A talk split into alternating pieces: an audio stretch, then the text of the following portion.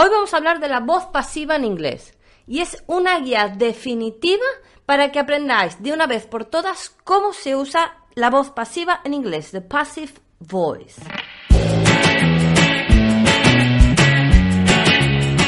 Hi there, soy Sila Inglés y estás en mi canal para aprender inglés de una manera diferente. Vamos a aprender qué es la voz pasiva, cuándo y cómo se usa en inglés, cuál es su estructura, cómo se forma, cómo se forma con el verbo to be, cómo se forma con los diferentes tiempos verbales. Y además vamos a ver cosillas que tenemos que tener en cuenta con verbos especiales, errores comunes. Una vez hayamos visto todo esto, vamos a hacer un ejercicio de transformación de activa a pasiva y vamos a ir de más sencillo a más complicado. Yo os voy a decir la frase en la voz activa y vosotros me la vais a pasar a pasiva y luego yo os voy a decir la solución. Así comprobaréis si habéis aprendido, si habéis asimilado lo que acabamos de ver en todo el episodio. Are you ready? Let's start then. En mis clases, cuando se trata el tema de la voz pasiva en inglés, casi siempre los alumnos reaccionan de la misma manera. ¡Oh no! ¡Qué complicado! ¡Oh, qué horror!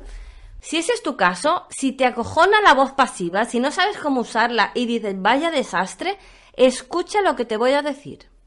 Punto número uno. La pasiva se forma exactamente igual que en español, pero su uso es algo más frecuente en inglés que en español. Punto número dos. El español la considera una construcción más formal y por eso más común encontrarla en los medios escritos.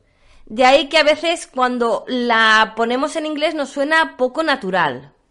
Punto número 3. En los dos idiomas contamos con el mismo verbo auxiliar, el verbo to be, el verbo ser o estar, para construir la voz pasiva. Y mantenemos siempre el tiempo del verbo principal. Punto número 4. El objeto directo de la voz activa pasa a ser el sujeto de la pasiva. No os preocupéis ahora, luego os lo explico tranquilamente. Ahora solamente os estoy dando unas pinceladillas. Punto número 5. El sujeto de la pasiva se convertirá en el complemento agente que realiza la acción. Punto número 6. La acción se realiza por el agente. Por es decir, en inglés lo traduciríamos por by. Os pongo un ejemplo, que aunque la forma pasiva suene ridícula en este caso, nos sirve para ilustrar los cambios que se producen. Si en español dices yo como una manzana, en inglés dirías I eat an apple, I eat an apple. En la voz pasiva dirías una manzana es comida por mí. Ya sé que suena rarísimo y que no va bien, pero es para que veas cómo funciona. Entonces, una manzana es comida por mí en inglés sería An apple is eaten by me. A ver, tened en cuenta que la frase An apple is eaten by me suena tan rara en inglés como en español. Pero es importante que conozcáis cómo se producen estos cambios, sobre todo de cara a exámenes a los que te piden que cambies las formas activas a pasivas, de pasivas a activas, por muy ridículas que suenen las frases. O sea que cuidado al usar la voz pasiva e ir por el mundo diciendo una manzana es comida por mí, tanto en inglés como en español, porque suena fatal en ambos idiomas. Bueno, una vez hemos visto todas esas similitudes, mm, a que no es tan fiero el leo como lo pintan. ¿Cómo se transforma una voz activa a una voz pasiva? Utilizaré como base para la explicación una oración súper sencilla con su versión en español. I write a letter. Yo escribo una carta. I, sujeto, write, verbo a letter, complemento. I write a letter. Yo escribo una carta. ¿Cómo se cambia de forma activa a forma pasiva? Se intercambia el sujeto con el complemento. Es decir, I write a letter sería A letter is written by me. Yo escribo una carta, una carta es escrita por mí. Esto es lo principal y lo más básico, saber que el sujeto y el complemento se intercambian, intercambian su orden. Hasta aquí todo ok, ¿no? Lo que tenía función de sujeto pasa a ser complemento agente y el objeto directo se convertirá en el nuevo sujeto paciente. ¿Y qué pasa con el verbo? Como hemos visto, he dicho, a letter is written by me lo que se conserva es la forma del verbo to be, la forma del verbo ser. Una carta es escrita por mí.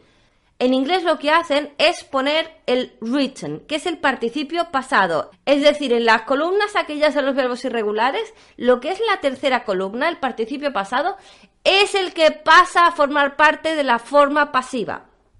Una carta es escrita por mí. A letter is written by me.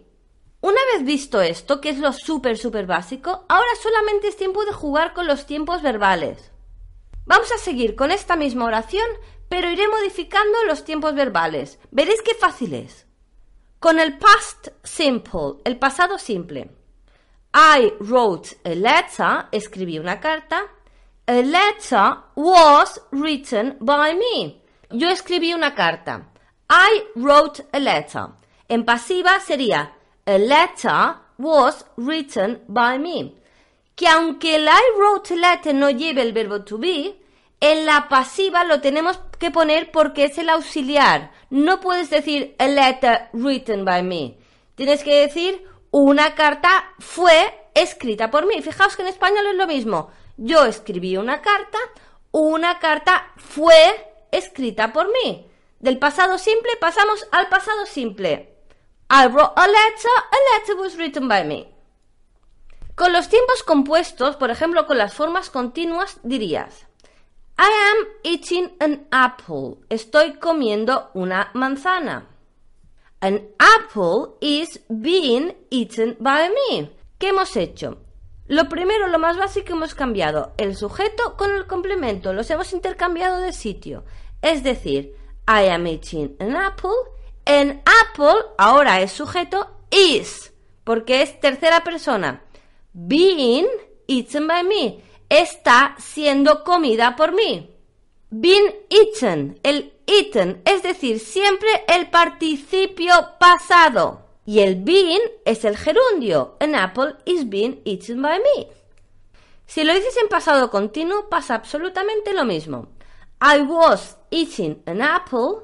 Cambiamos. An apple was being eaten by me. Tenéis que tener mucho ojo con la concordancia sujeto-verbo al pasarlo a pasiva.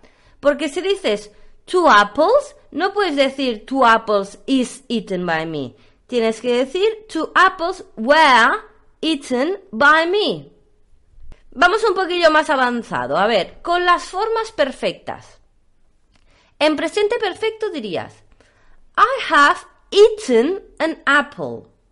Otra vez, intercambiamos el sujeto por el complemento, los cambiamos de orden y decimos An apple has been eaten by me. Activa I have eaten an apple.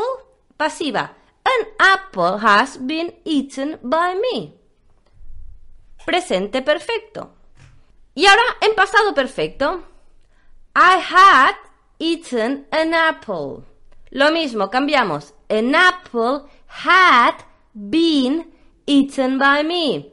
Ha sido comida por mí. Cosillas que debemos tener en cuenta.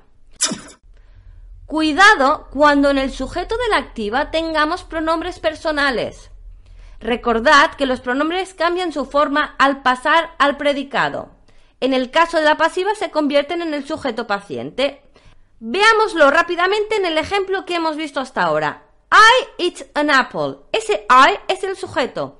Cuando lo cambias a pasiva dices An apple is eaten by me. No dices An apple is eaten by I. Por tanto, lo que vemos es que el pronombre sujeto cambia a pronombre objeto. I eat an apple, an apple is eaten by me. You eat an apple, an apple is eaten by you. He eats an apple, an apple is eaten by him. She eats an apple, an apple is eaten by her. It eats an apple, an apple is eaten by it. We eat an apple, an apple is eaten by us. They eat an apple, an apple is eaten by them. Para eso, por supuesto, tenéis que tener clarísimo qué es un pronombre sujeto y qué es un pronombre objeto. Continuemos con otras cosillas así que nos pueden liar. Hay algunos verbos que llevan doble objeto directo, dos objetos directos. Por ejemplo, give something to somebody, dar algo a alguien. Send something to somebody, enviar algo a alguien. Show something to somebody, enseñar algo a alguien. Entonces, en este caso, tendríamos la posibilidad de hacer la voz pasiva de dos maneras diferentes. Veamos unos ejemplos. He gave Mary a present. Él le dio a Mary un regalo. ¿Cómo podemos formar la pasiva de esta frase en activa? Tenemos dos maneras de hacerlo. Mary was given a present by him o a present was given to Mary by him. Las dos son correctas, lo único que cambia un poquito es dónde pones el énfasis. Si el sujeto es Mary, lo pones en Mary. Si el sujeto es present, lo pones en present. Mary was given a present by him. A present was given to Mary by him. Debemos pensar en las diferentes partes de la oración como en unas fichas de un juego. Y en los juegos a veces se mueven unas fichas y otras permanecen en su sitio. Pues aquí lo mismo. En la pasiva nuestras fichas móviles son sujeto, verbo y objeto directo. Todo lo demás se tiene que quedar en su sitio, no lo podemos mover. Todo esto os lo digo porque a los profesores nos gusta, digamos, despistaros un poquitín, a veces a ver si lo pilláis de verdad y mm, putearos un poquito. Es muy frecuente que tengamos ejercicios de pasiva con oraciones larguísimas, pero don't worry, es solo una estrategia para jugar al despiste. No caigáis en la trampa.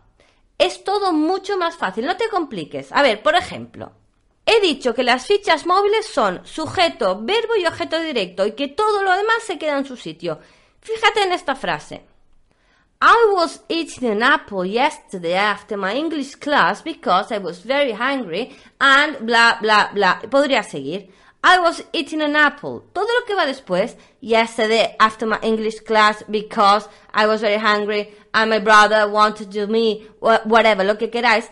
Eso eh, da lo mismo. Lo que es importante es I was eating an apple. Como bien sabéis, el tamaño no importa, al menos en este caso.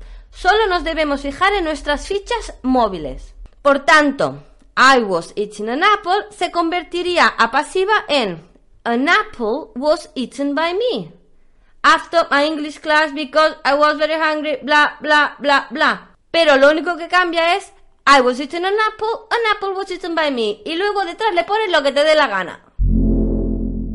Otro tema de confusión podría ser el somebody y someone. A diferencia del español, cuando el sujeto de la oración es impersonal y comienza por someone, somebody, no se utiliza el complemento agente. Sonaría ridículo decir algo así. En activa, someone stole my bag. My bag was stolen by someone. Ese someone suena súper raro, por tanto lo omitimos. My bag was stolen. Me robaron la bolsa. Luego tenemos verbos especiales. Algunos verbos como say, think, believe, know, understand pueden formar la voz pasiva de dos maneras. Por ejemplo, people think you are guilty. La gente cree que eres culpable. Lo puedes formar de dos maneras. Una sería it is thought that you are guilty. Se piensa, se cree que eres culpable. O la otra manera sería you are thought to be guilty. Bueno, pues hasta aquí hemos visto la parte básica de la voz pasiva. Cómo se forma, cuándo se forma, cuál es su estructura, los tiempos verbales, los pronombres sujetos, eh, las cosillas que tenemos que tener en cuenta con los verbos especiales, errores comunes. Mm, hemos visto un montón de ejemplos. Si no os ha quedado claro esta parte, le dais para atrás y lo volvéis a escuchar. Pero además os aconsejo que entréis a mi blog aprendeinglesila.com y veáis el tema de la voz pasiva, es decir, escribís en el buscador voz pasiva y os va a salir todo lo que os acabo de explicar con sus ejemplos, sus explicaciones, infografías y todo lo demás. En la segunda parte del tema de la voz pasiva nos vamos a adentrar en la voz pasiva con los verbos modales, que se complica un poquillo la cosa, pero no tanto. Mm, lo vemos en la parte 2. Pero ahora lo que creo que es muy importante es saber si habéis entendido todo lo que os he explicado. Por tanto, vamos a hacer un mini ejercicio de transformación de frases activa a pasiva. Yo os digo la frase en activa, os dejo unos segundos para que me la pongáis en pasiva y luego yo os doy la solución. Are you ready? Let's start then. Presente simple y pasado simple. This book scares me. Este libro me asusta. This book scares me. ¿Cómo lo dirías en pasiva? En pasiva intercambiamos el sujeto y el complemento, los cambiamos de sitio y sería I am scared by this book. ¿Lo habías hecho bien? Sigamos. Activa en pasado simple. My mother called me. Mi madre me llamó. ¿Cómo lo dirías en pasiva? I was called by my mother. That film scared them. Esa película los asustó. ¿Cómo lo dirías en pasiva? They were scared by that film. ¿Cómo lo llevamos? ¿Bien? Continuamos. Presente y pasado continuo. Activa en presente continuo. I am driving a car. Estoy conduciendo un coche. I am driving a car. ¿Cómo lo dirías en pasiva? A car is being driven by me. Is being driven. Está siendo conducido. Is being driven. Se complica un poquitín, pero es cuestión de practicarlo. Una activa en pasado continuo. I was watching a film. En pasiva sería A film was being watched by me. Una película estaba siendo vista por mí. Aunque suene rarísimo. Jim was cleaning the kitchen. Jim estaba limpiando la cocina. En pasiva, ¿cómo lo dirías? The kitchen was being cleaned by Jim. La cocina estaba siendo limpiada por Jim. Suena raro, ya lo sé, pero no es el tema. Ahora estamos aprendiendo a formar las frases y a transformarlas de activas a pasivas. ¿Cómo lo lleváis? ¿Estáis acertándolas todas? Venga, tres frases más y acabamos con este ejercicio. Presente perfecto, pasado perfecto y futuro perfecto. Activa en presente perfecto. I have written a letter. He escrito una carta. ¿Cómo sería en pasiva? A letter has been written by me. ¿Lo habías hecho bien? Activa en pasado perfecto. Sean had bought an apple. Sean había comprado una manzana. Pasiva en pasado perfecto, ¿cómo lo harías? An apple had been bought by Sean. Una manzana había sido comprada por Sean. An apple had been bought by Sean. Y una activa en futuro perfecto, que esta seguramente os va a costar demasiado porque no hemos visto todavía los modales, que es la parte 2 que viene prontito, pero lo vamos a probar a ver si os sale. Brian will have sent the report. Brian habrá enviado el informe. Brian will have sent the report. Esta está en activa. ¿Cómo la pasarías a pasiva? The report will have been sent by Brian. Will have been sent by Brian. No os preocupéis si esta última la habéis cagado, porque es de nivel avanzado. En la segunda parte de la voz pasiva con verbos modales nos vamos a centrar en los tiempos verbales un poquitín más complicados y vamos a ver toda la formación de activa a pasiva con verbos modales, es decir, con el can, con el ought, con el had better, must, el be supposed to, mm, el may, el may not, va a ser un poquillo más avanzado. Pero por ahora espero que este tema de activa a pasiva más básico lo vayáis pillando. Si no, me dejáis un comentario mm, y a ver si os puedo aclarar algo, ¿vale? Recordad que todo este tema está explicado en mi blog, con ejemplos, con explicaciones, aprendeinglesila.com. Buscad voz pasiva. Bueno, espero no haberos liado demasiado. Ya sabéis, repasadlo, leedlo en el blog, volver a escucharlo y practicad. No dejéis de practicar, ¿ok? Cheers.